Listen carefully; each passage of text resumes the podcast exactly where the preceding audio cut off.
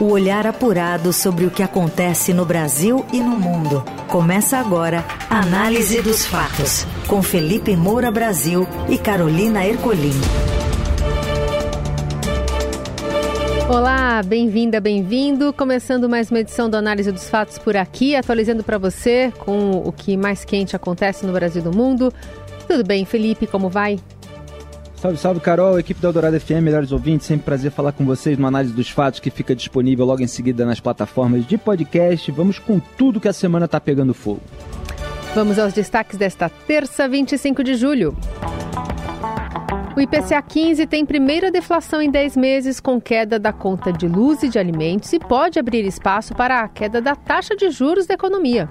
Prefeitura vai pôr grades em mais praças de São Paulo, além da Sé, contra o que chama de desordem. Ainda, suspeito do envolvimento da morte da palmeirense Gabriela Nelly é preso no Rio e a medida provisória que libera e taxa as apostas esportivas no Brasil. O que acontece no Brasil e no mundo. Análise dos fatos. O governo federal publicou nesta terça a medida provisória que regulamenta as apostas esportivas. Segundo o documento, as apostas serão taxadas em 18% sobre a receita bruta dos jogos subtraídos, os prêmios pagos já aos apostadores. Anteriormente, o Ministério da Fazenda havia divulgado que a taxação seria de 16%. A MP estabelece 3% de repasse ao Ministério do Transporte, do Esporte, ao invés de 1%, o que elevou o total para 18%. A arrecadação gerada pela taxação sobre os operadores será dividida em 10% da contribuição para a Seguridade Social, 0,8% para a Educação Básica, 2,5% ao Fundo Nacional de Segurança Pública, 1,6% aos clubes, como contrapartida à cessão do nome, e 3% ao Ministério do Transporte. As BETs, no entanto, pagarão menos impostos do que hospitais e outros serviços essenciais. Para se ter uma ideia, a proposta de reforma tributária aprovada pela Câmara dos Deputados estabeleceu uma alíquota de 25% para hospitais privados. As regras já estão em vigor, mas deverão ser analisadas em até 120 dias pelo Congresso para não perderem a validade. Essa alíquota de 25% era a previsão do governo, né? Alíquota sobre o IVA, sobre o imposto sobre valor agregado, mas há muitas críticas por parte de economistas de que esse índice pode ser maior, pode até ultrapassar o da Hungria, é, que é o maior entre tantos países que usam o IVA, né? Já são 174. E eu falava aqui no programa, olha, não tem é, muito mistério. Se tem gente, tem setores da economia que pagam menos impostos, que estão na lista de exceções como privilegiados, vai ter outro setor, ou vão ter outros setores né, que vão pagar mais. É, e isso deve gerar mais embrólios nessa segunda etapa de aprovação da reforma tributária prevista para o Senado Federal, onde se instalou comissão, onde se vai ter é, um pouco mais de tempo para avaliação minuciosa, ao contrário daquela tratorada que o Arthur Lira deu na Câmara dos Deputados, para tentar, enfim, ficar com algum crédito, para desviar o foco também dos escândalos envolvendo ele próprio. É, agora, é mais uma questão de regulamentação e de detalhamento sobre o, o, os índices, é, o dinheiro vai para onde, isso que a gente está vendo de novidade. Então, 10% de contribuição para a Seguridade Social, 0,82% para a educação básica. Aí me chama atenção, né? 2,55% ao Fundo Nacional de Segurança Pública. Esse eu quero ver ser devidamente utilizado. Chamei a atenção aqui nos últimos dias para o alto índice de crimes violentos no Brasil, apesar de uma pequena queda nos últimos anos, uma queda que começou depois dos últimos governos do PT, é bom que se diga. Então o PT tem um débito aí em relação a uma dívida é, com a população brasileira, em relação à segurança pública. No próprio estado da Bahia, onde o PT governa, você tem as cidades mais violentas do Brasil, ranqueadas aí por esse último levantamento. Então vamos ver se esse dinheiro é, que está sendo usado para taxar uma atividade recente, que veio com os adventos tecnológicos, se ele será é, bem utilizado.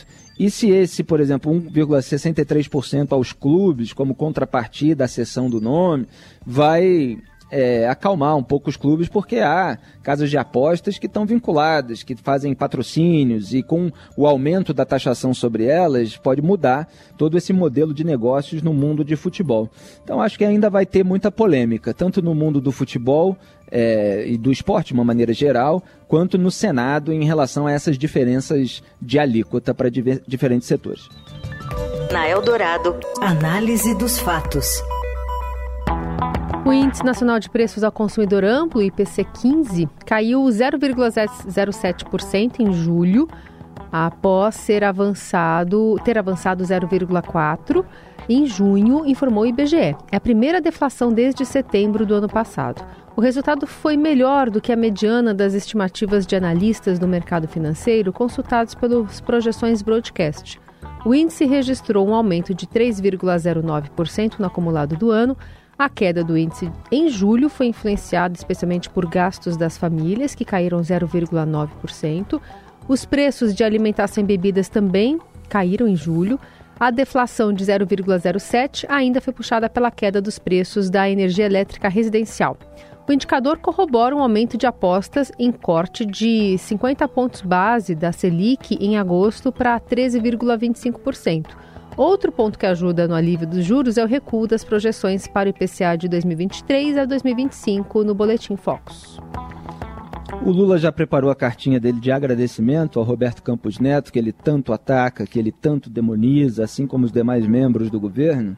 Acho que o ponto mais ilustrativo desse relatório é que a queda do índice de julho foi influenciada pelos gastos das famílias, que caíram 0,94%, uma contribuição negativa de 0,14 ponto percentual no indicador.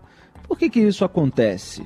É porque quando o Banco Central quer reduzir a inflação, ele aumenta a taxa Selic, porque isso gera um aumento no, no chamado custo do dinheiro. Né? Então fica mais caro pegar empréstimo, fazer financiamento e consumir.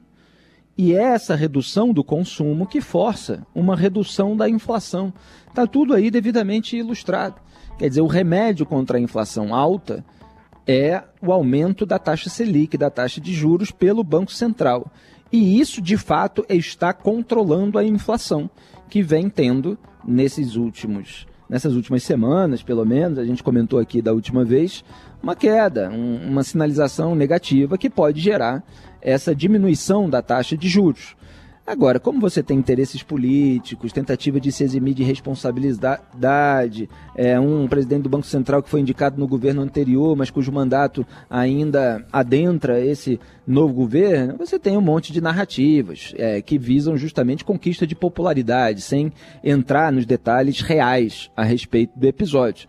Fato é, é que a gente tem uma possibilidade maior é, de redução da taxa de juros, porque a inflação está sendo controlada graças à atuação, principalmente, é, do, do Banco Central. Então, agora, com o cenário ficando mais sustentável, é possível haver essa redução de 0,25 ou de até meio por cento, que já está sendo aí é, desejada por vários empresários que estão vindo ao debate público para dizer, olha, não, não se deve reduzir só 0,25, como é, muitos, alguns querem ali dentro, mas sim 0,5%.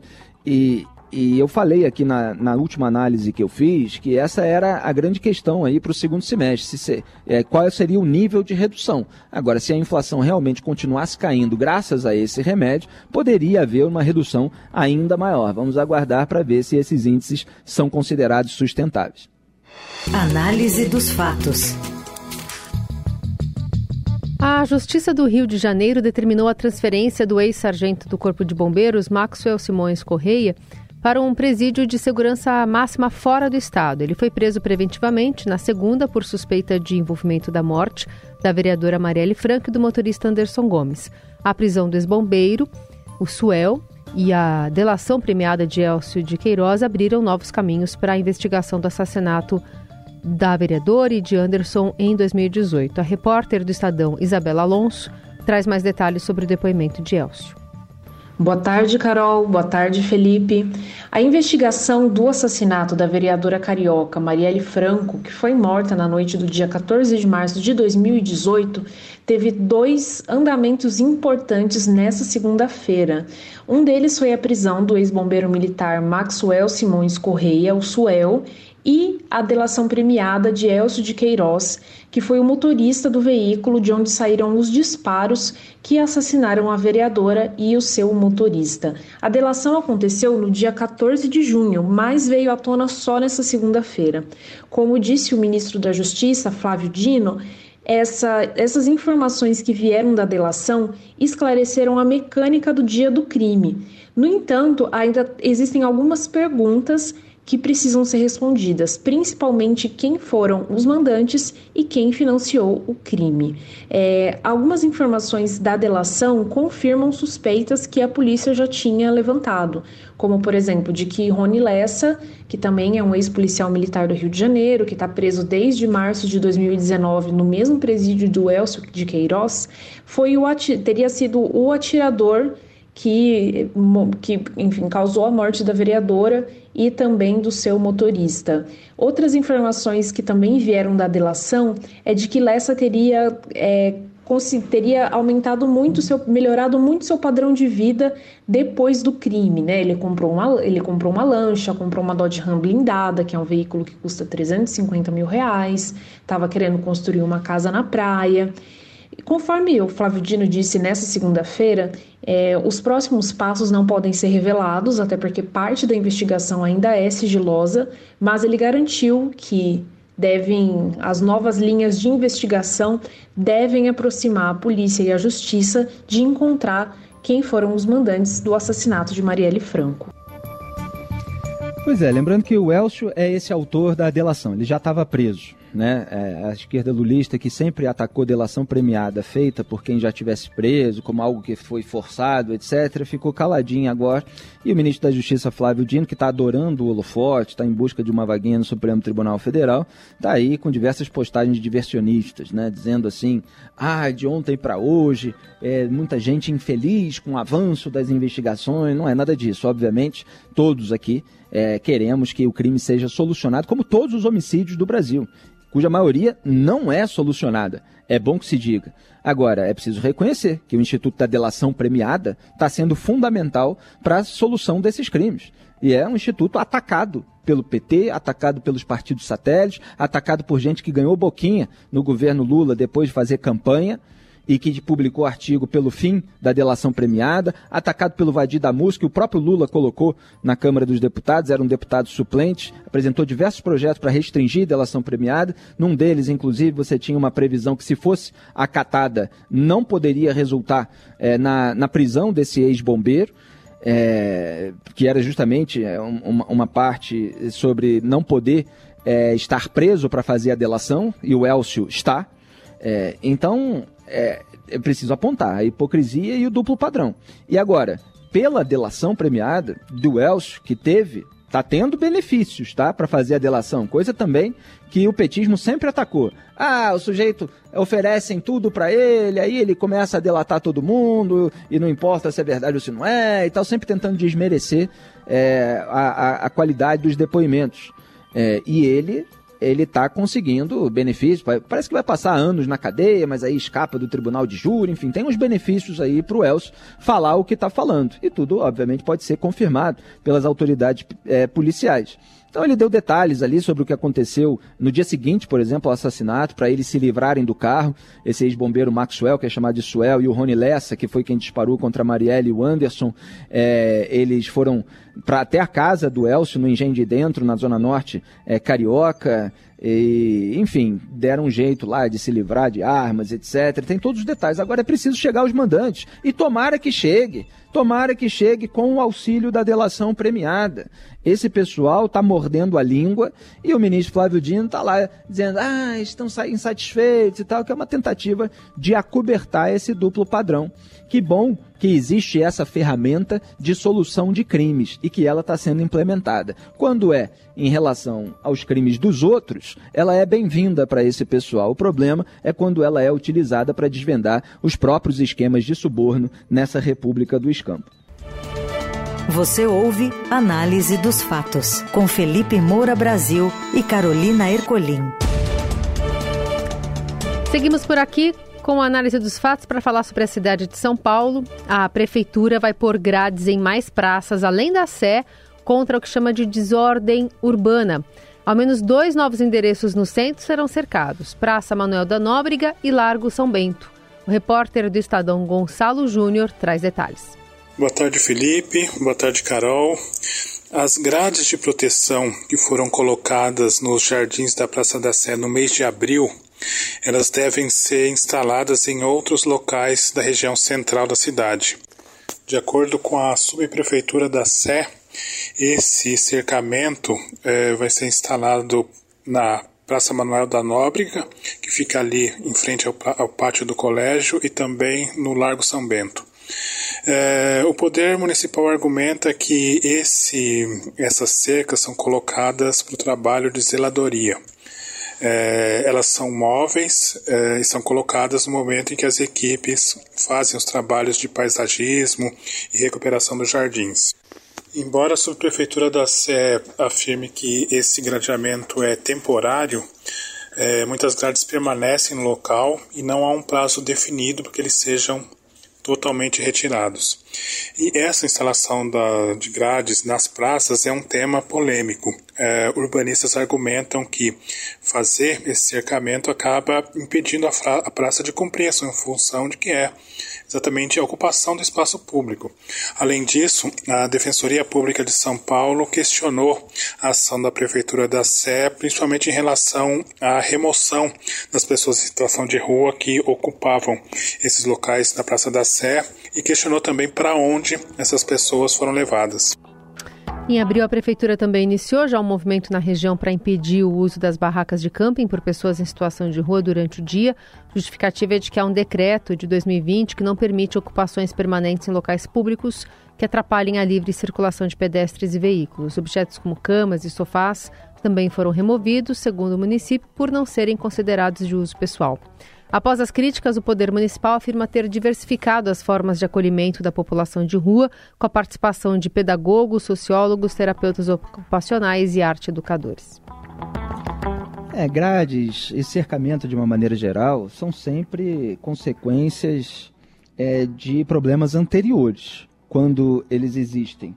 É, isso até na esfera privada. Né? É, eu acho que muita gente preferia que o, o, seu prédio, a sua casa, não fosse completamente cercado se a gente vivesse num mundo ideal em que não houvesse criminalidade, não houvesse insegurança pública. Eu adoraria. É, eu vejo muitas vezes esses filmes americanos e, obviamente, já andei é, em viagens internacionais lá por aqueles bairros nos Estados Unidos, onde você tem os subúrbios com aquelas casinhas, com uma porta, um jardim na frente, sem muro nenhum, né?